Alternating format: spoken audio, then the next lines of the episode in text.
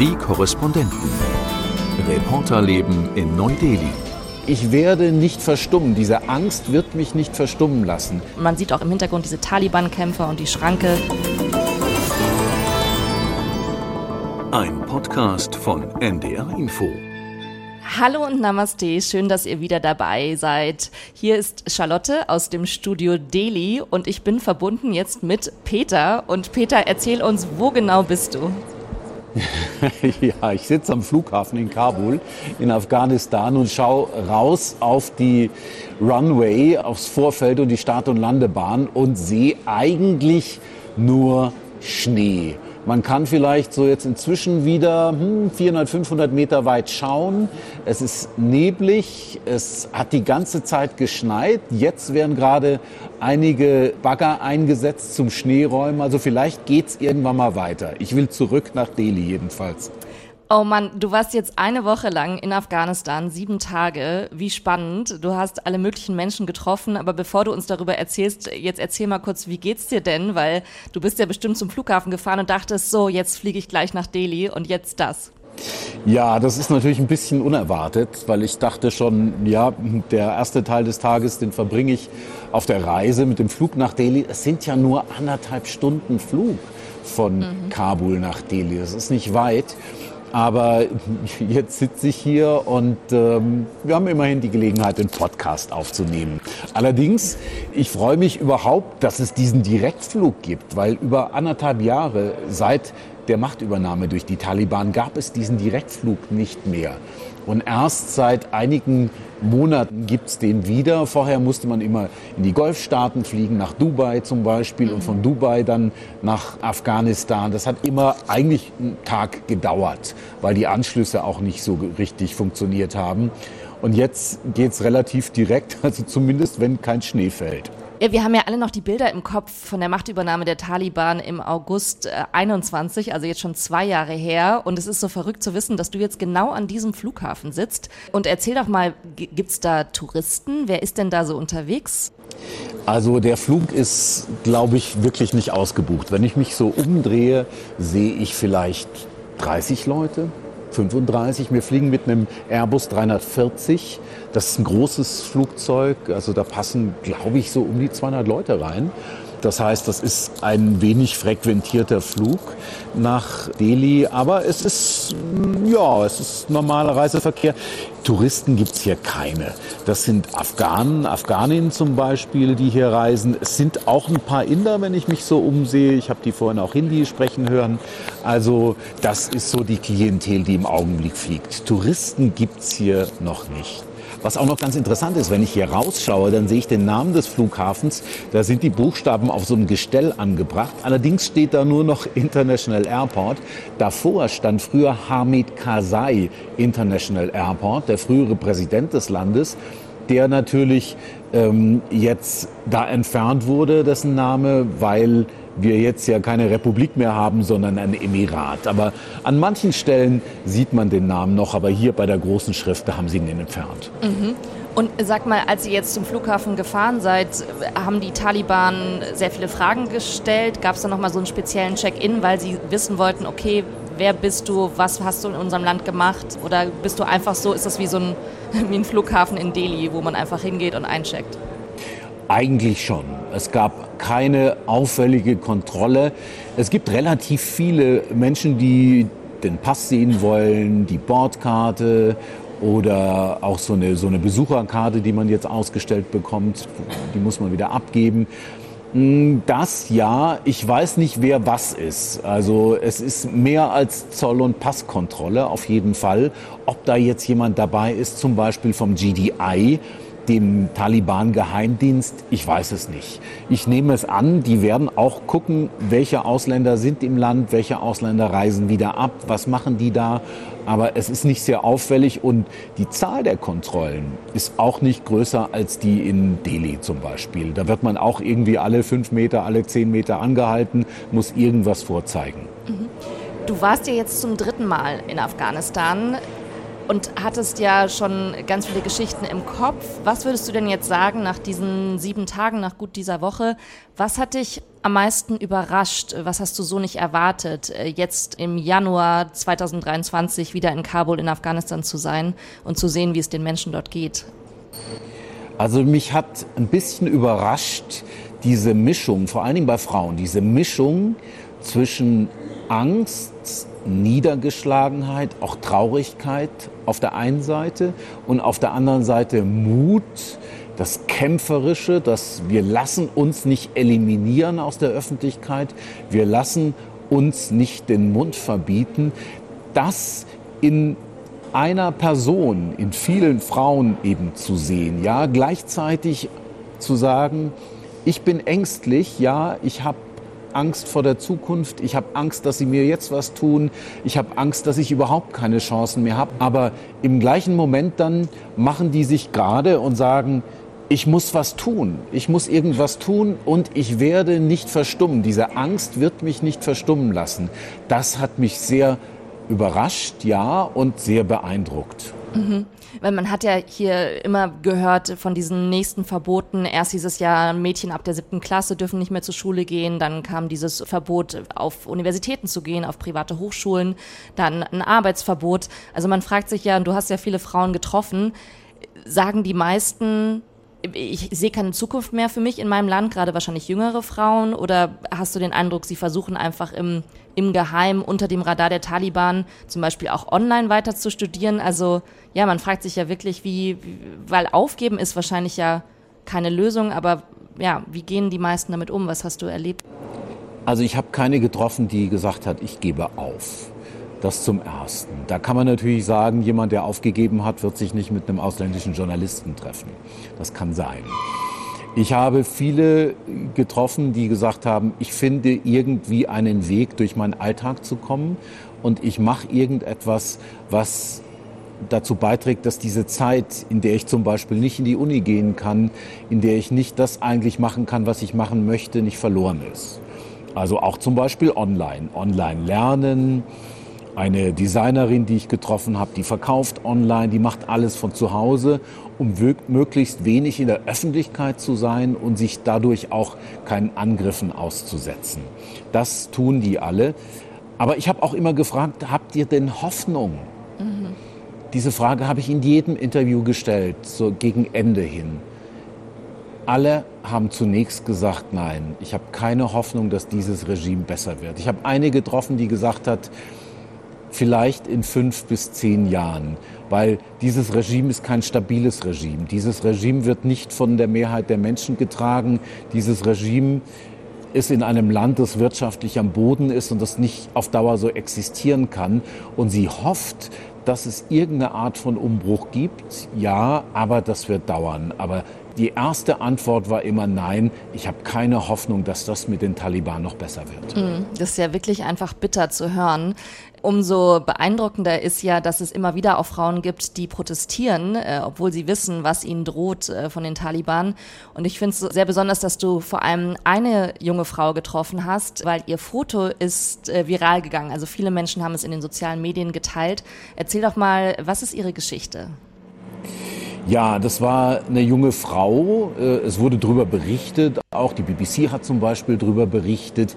Die hat alleine vor der Uni demonstriert. Also es ist dieses Bild, wo sie mit einem Plakat, das sie über den Kopf hält, vom Haupteingang der Kabuler Uni steht. Alleine. Sonst keine andere Demonstrantin da. Das war am 30. Dezember. Das war eine Ein-Frau-Demo sozusagen, die bislang in der Art und Weise einmalig war. Vor allen Dingen eben, weil tatsächlich dieses Bild viral ging, weil es um die Welt ging. Diese junge Frau, ich dachte eigentlich, sei eine Studentin, aber es war gar keine Studentin, sondern sie hat ihr Abitur gemacht, sie hat ihre Hochschulreife und wollte anfangen zu studieren. Und dann kam die Nachricht, dass Frauen nicht mehr studieren dürfen. Und dann war sie erst schockiert, hat sie mir erzählt. Dann und traurig und dann hat sie ihren Mut zusammengenommen. Und das Interessante ist, ich war tatsächlich der erste Journalist, mit dem sie face-to-face -face gesprochen hat, den sie getroffen hat. Der BBC hatte sie nur WhatsApp-Nachrichten geschickt und deshalb hatten wir ein eigentlich sehr langes Interview, ein langes Gespräch, wo sie das geschildert hat. Das war eine, wirklich eine 18-jährige, schmal, mit Kopftuch. Sie kam auch erst mit einem Gesichtsschleier, eigentlich kein Schleier, sondern eine Gesichtsmaske, wie sie hier getragen wird inzwischen von jungen Frauen, gerade in der Stadt rein. Irgendwann hat sie aber auch abgesetzt im Gespräch und Ach, dann so hat sie eben angefangen zu erzählen. Genau, ja. Das ersetzt hier sozusagen den Gesichtsschleier. Also hier trägt normalerweise niemand mehr Corona-Masken, aber Frauen tragen das eben äh, schwarze FFP2-Masken zum Beispiel als Ersatz für einen Gesichtsschleier, wie er ja inzwischen vorgeschrieben ist seit einem halben Jahr. Mhm. Für ja. Frauen, die das Haus verlassen. Ah ja. Nur so als Info, man hört so ein bisschen, es klingt wirklich so, als wenn der Schneeschieber vor eurem Fenster gerade rumfährt auf der Flugbahn, aber wir reden einfach weiter, solange der Ton gut ist. Ja, ich bin hier eben in der, in der Wartehalle und da fuhr klar, das war, nicht der, das war nicht der Schneeschieber, sondern das war tatsächlich so eine Reinigungsmaschine, die irgendwo hinter meinem Rücken vorbeifuhr. Aber ich glaube, das macht sie nicht dauernd. Ah, ich ja. schaue übrigens immer noch raus die ganze Zeit und es wird fleißig geschoben und man sieht jetzt nicht nur weiß, sondern man sieht auch schwarz. Das okay. heißt, man sieht tatsächlich äh, das Vorfeld wieder und im Hintergrund sehe ich, glaube ich, auch eine freigeräumte Start- und Landebahn oder zumindest eine, die jetzt gerade freigeräumt wird. Also oh, irgendwann wird da mal was passieren. Ja, hoffentlich äh, kommst du heute noch los, aber dann ist es ja toll, dass wir jetzt die Gelegenheit nutzen, dass wir sprechen. Genau, lass uns noch mal über die junge Frau sprechen. Das ist ja wirklich mutig, sich überhaupt da alleine hinzustellen und dann aber jetzt eben noch mit dir als Journalist zu sprechen. Ja, absolut. Das ist mutig und das war so, das hat sie mir erzählt, dass ihre Personalien bei der Demo nicht aufgenommen wurden. Das heißt, sie konnte rechtzeitig dann noch fliehen. Das heißt, die Taliban wissen nicht, wer sie ist.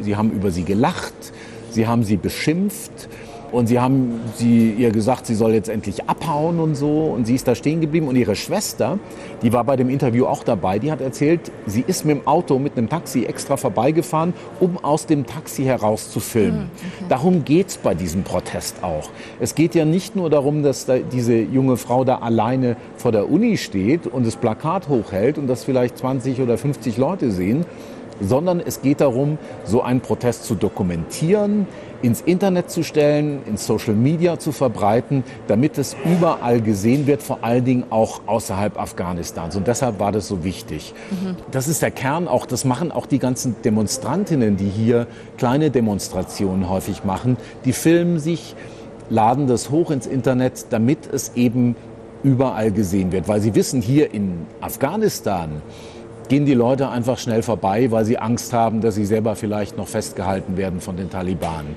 wenn so ein Protest mal stattfindet. Mhm. Ja, und deswegen sind ja diese Bilder auch so mächtig, weil sie so, ist ja fast so ikonisch, auch eben dieses Bild von der jungen Frau, wie sie da steht. Ich habe es auch jetzt vor Augen. Man sieht auch im Hintergrund diese Taliban-Kämpfer und die Schranke zum Eingang der Universität. Also es ist wirklich sehr mutig und sie wissen ja einfach um diese internationale Aufmerksamkeit, weil im Moment ist der Fokus ja der Welt eher auf anderen Regionen in der Welt. Und ähm, was sagen denn dazu die Menschen? Sagen die so ein bisschen, Mensch, ihr da draußen, ihr habt uns vergessen oder was haben sie dir erzählt? Ja, so ein bisschen. Das hört man immer wieder. Also ähm, es werden auch Vorwürfe erhoben, dass sie sagen, ja, die UNO zum Beispiel oder auch Politiker, die reden ganz viel. Und es klingt alles sehr schön, es hilft uns nur nichts. Gleichzeitig ist es so, dass es offenbar nicht genug Druck auf die Taliban gibt. Finden viele, die sagen, es muss eigentlich mehr Druck auf die geben, dass sie sich anders verhalten. Das Wichtige ist den Frauen, dass sie diese Proteste, die sie da veranstalten, dass die wahrgenommen werden im Ausland, dass die zu etwas führen. Sie riskieren ja damit auch viel und sie wissen, das ist das Letzte, was sie machen können. Sie können hier nicht sich mit Gewalt erheben. Sie sind, sagen sie selber, sie sind schwach, ja, sie sind körperlich schwach und sie können auch in dieser Gesellschaft nicht sehr viel ausrichten. Also es ist nicht so, dass dann vielleicht wie im Iran da eine größere Bewegung entsteht. Mhm. Nein, das ist nicht so. Die Proteste sind hier sehr vereinzelt. Das Wichtige ist, dass das nach außen getragen wird, dass es die internationale Gemeinschaft wahrnimmt, dass es die Politikerinnen und Politiker wahrnehmen und dass die etwas tun, weil die sagen, diese Frauen haben einen Hebel bei den Taliban, eben durch wirtschaftliche Maßnahmen, die Sanktionen etc., durch Geld, was im Augenblick auch nach Afghanistan fließt und was möglicherweise dann eben auch mal abgestellt wird. Mhm. Ähm, das Tolle ist ja, du hast ja in den vergangenen Tagen auch mit einigen hochrangigen Vertretern der Taliban gesprochen. Und ich frage mich ja so ein bisschen, auch wenn es um die Frauen geht, wie argumentieren die Taliban denn selbst? Frauen sind ja auch Mütter. Man würde ja denken, dass die Taliban Interesse daran haben, dass eben auch die nächste Frauengeneration, ja die nächste Generation der Taliban erzieht. Und was sagen die Taliban selbst dazu? Ja, erstmal, es gibt nicht die Taliban. Es gibt verschiedene Fraktionen, es gibt verschiedene Gruppen. Wenn man es ganz grob betrachtet, gibt es Hardliner und es gibt Gemäßigte.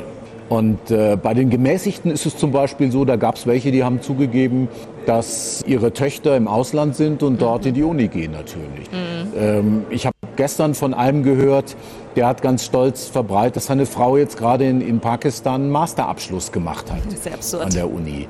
Das sind, ja natürlich, dass die Hardliner würden das nie so machen. Ansonsten ist es so, wenn man mit denen spricht, wie gesagt, ich habe mit mehreren gesprochen, die Argumente sind erstmal, also das Erste, was gesagt wird, sie spielen das runter. Sie sagen, das ist alles nur vorläufig. Dass die Mädchen noch nicht in die Schule gehen dürfen, die älteren Mädchen, das sei vorläufig. Muss man dazu sagen, das ist seit August 2021 so.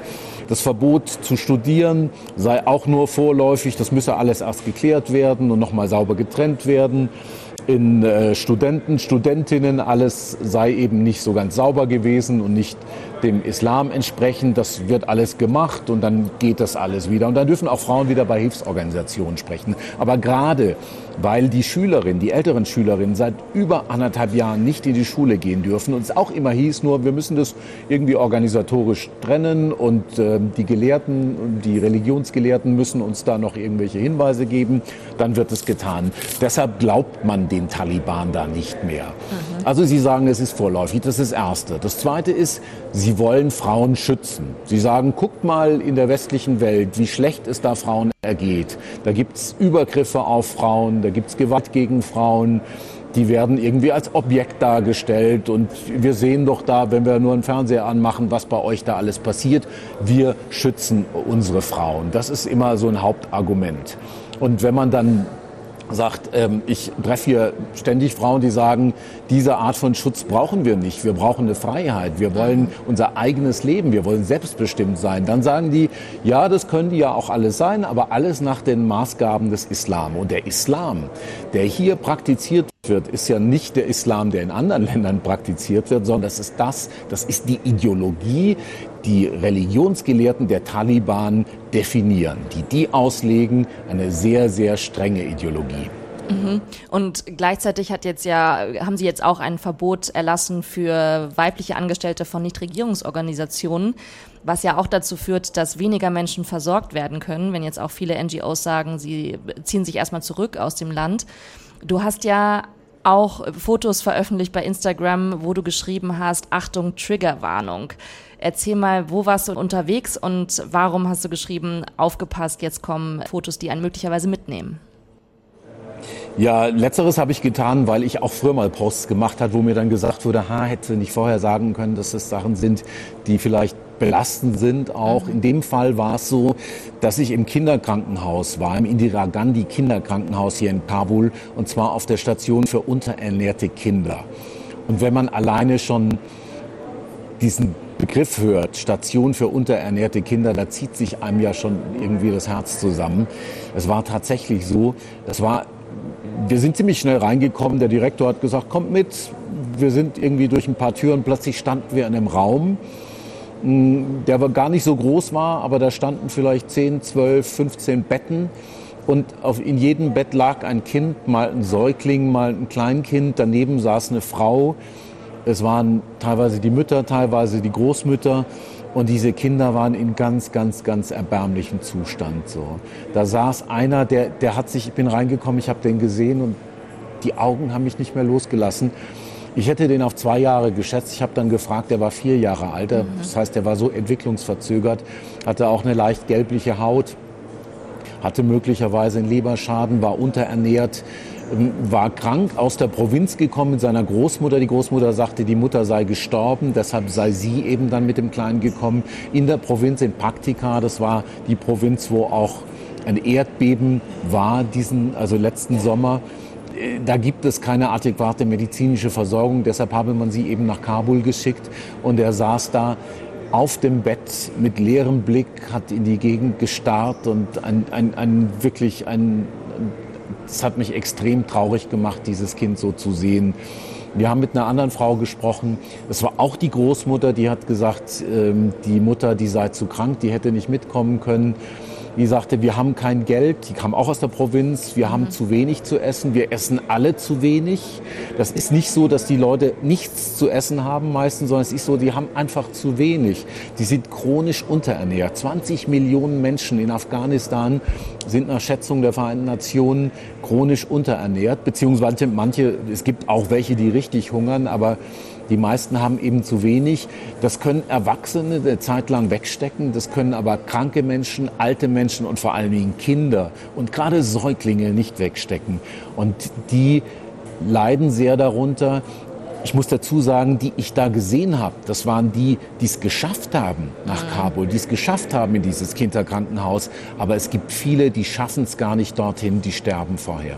Und jetzt weiß man ja gerade, wo du erzählst, dass es schneit, dass es einfach sehr kalt ist und dass es jetzt mitten im Winter ist in Afghanistan. Und an Ernte ist nicht zu denken und die Leute haben wahrscheinlich alles aufgebraucht, was sie noch zu Hause hatten. Genau, also das ist eine große Herausforderung. Die Kälte im Augenblick. Wir haben tagsüber mal Plusgrade, nachts geht's ins Minus. Ab morgen soll es richtig, richtig kalt werden hier in der Gegend von Kabul. Minus 12, minus 15, mhm. minus 16 Grad. Das ist eine Katastrophe für diese armen Menschen. Es gibt hier keine Zentralheizung. Die Leute machen Feuer auf der Straße, wärmen sich da. Es, ganz viele haben so kleine Gasbrenner mit einer Gasflasche dran. Mhm. Aber auch das muss man sich erstmal leisten können. Und die muss man ja permanent laufen lassen. Dann gibt es einen Raum, der tatsächlich geheizt ist. Es ist auch übrigens bei Behörden so. Wir waren ja ganz viel bei Behörden. Wir brauchten für unsere Arbeit ständig Genehmigungen. Man ist dann irgendwo hingegangen und da gab es einen einzigen geheizten Raum. Mhm. Da stand eben so ein Gasbrenner und da haben sich alle drum versammelt. Ob das jetzt im Gericht in Wardak war, in der Provinz hier oder auch hier in Kabul. Es war der eine einzige Raum, der geheizt wurde. Und vorgestern waren wir mal im Restaurant. Da waren wir die einzigen Gäste. Da war, also um salopp zu sagen, schweinekalt da drin. Mhm.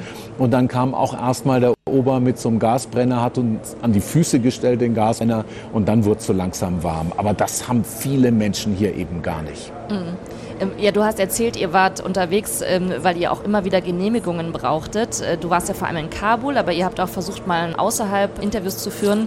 Sag doch nochmal, wie war es denn jetzt dort die Arbeit als Journalist? Äh, hattest du den Eindruck, es wird jetzt immer noch strenger gehandhabt von den Taliban im Vergleich zu deinem letzten Besuch? Wie, wie war es diesmal? Ja, auf jeden Fall. Es wird strenger. Sie schauen mehr hin, wer da kommt und vor allen Dingen schauen Sie mehr hin, was man von hier aus berichtet. Es ist nicht so, dass man hier dann für einen Bericht dann gleich herzitiert wird und sich rechtfertigen muss, sondern es ist so, dass im Augenblick sehr viele Kolleginnen und Kollegen Ablehnungen erfahren, wenn sie neue Visa beantragen. Ich habe jetzt Glück gehabt, ich hatte ein Einjahresvisum und mit diesem Einjahresvisum verbunden eine einjährige Akkreditierung durch die Taliban hier. Ich konnte jederzeit hin und her fliegen und musste mich nicht ankündigen, musste mich nicht rechtfertigen. Dieses Visum läuft Ende dieses Monats aus. Und die große Frage ist, ob ich nach meiner Berichterstattung jetzt und nach der Berichterstattung im vergangenen Jahr überhaupt wieder ein Visum bekomme. Weil ich weiß, ich habe auch mit Taliban gesprochen, mit verantwortlichen Taliban für die Medienberichterstattung, auch fürs Medienmonitoring gibt es einen. Ja. Und die haben gesagt, es gefällt ihnen einfach nicht, wie berichtet wird. Das sei alles so negativ, es sei Fake News dabei, es seien auch Journalisten dabei, die als Geheimagenten arbeiteten. Und außerdem sollten Journalisten wirklich nur das berichten, was sie sehen. Sie sollen nicht analysieren, sie sollen nicht kommentieren, sondern einfach nur das, was sie sehen.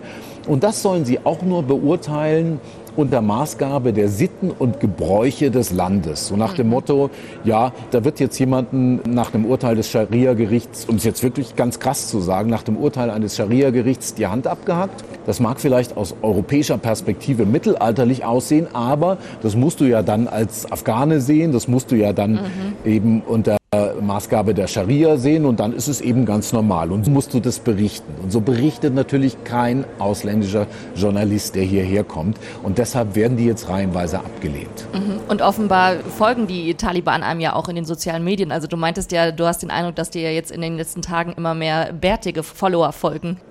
Das stimmt, ja, ja. Ich habe einige Follower, die ganz klar Taliban sind, die möglicherweise eben auch damit beauftragt wurden, solche Accounts bei Twitter zum Beispiel oder bei Instagram äh, zu beobachten, zu schauen, wie berichtet denn jemand, der im Land ist, was mhm. schreibt der denn da, was postet der denn da.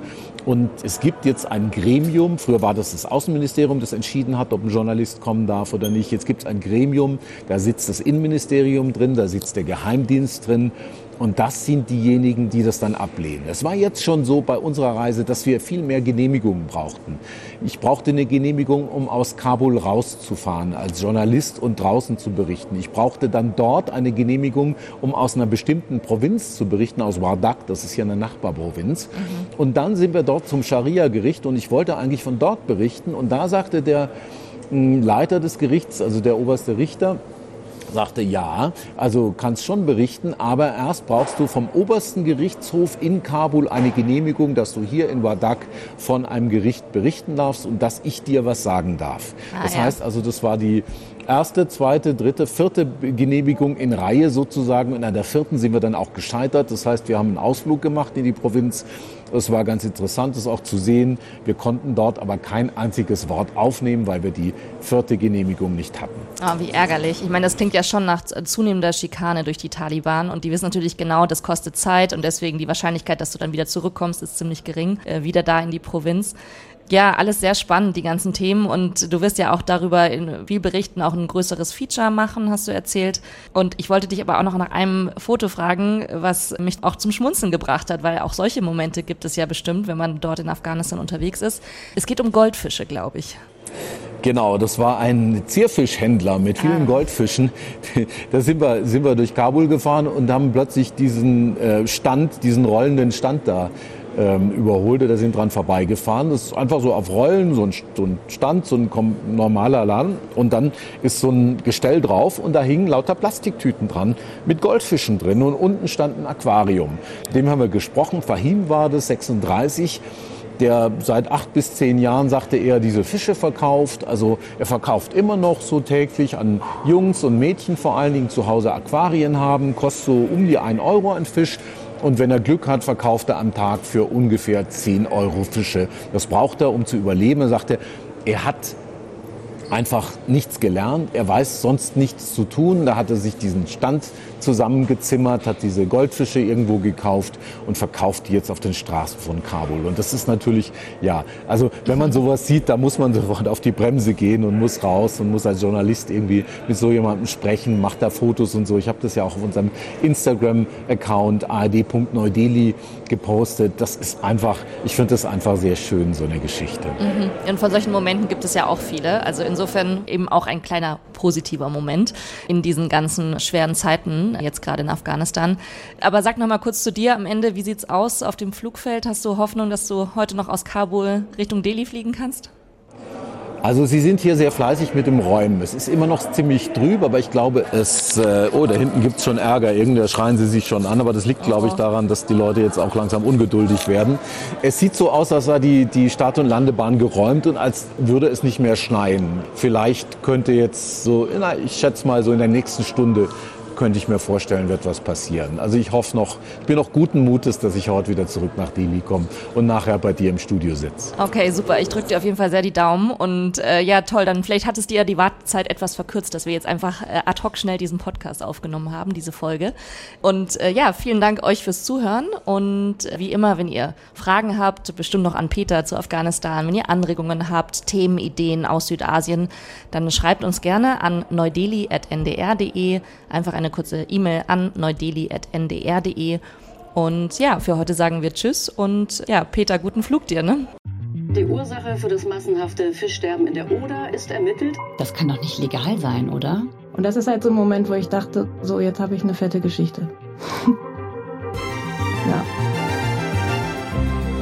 Hi, das hier ist 11KM, der Tagesschau-Podcast. Ich bin Viktoria Michalzack und ich tauche jeden Tag mit euch ab. Er sagt, er wollte sich ablenken und hat sich seinen MP3-Player rausgeholt. Und als er da gerade so die Stecker ins Ohr gesteckt hat, kommt plötzlich ein dumpfer, heftiger Knall. Und das ist eine Detonation. Die besten Journalistinnen und Journalisten der ARD bringen ihre Recherchen mit und zusammen durchleuchten wir in jeder Folge ein spannendes, aktuelles Thema. Täglich von Montag bis Freitag. Ist Ihnen das Schicksal der Völkerschau-Teilnehmer egal? Wir nehmen euch mit ins Geschehen und liefern euch neue Perspektiven.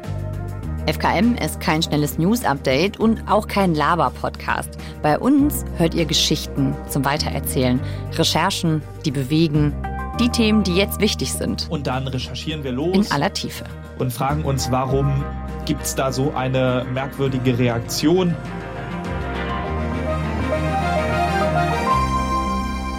Ich freue mich auf euch. Täglich von Montag bis Freitag. 11 km, der Tagesschau-Podcast. Ein Thema in aller Tiefe.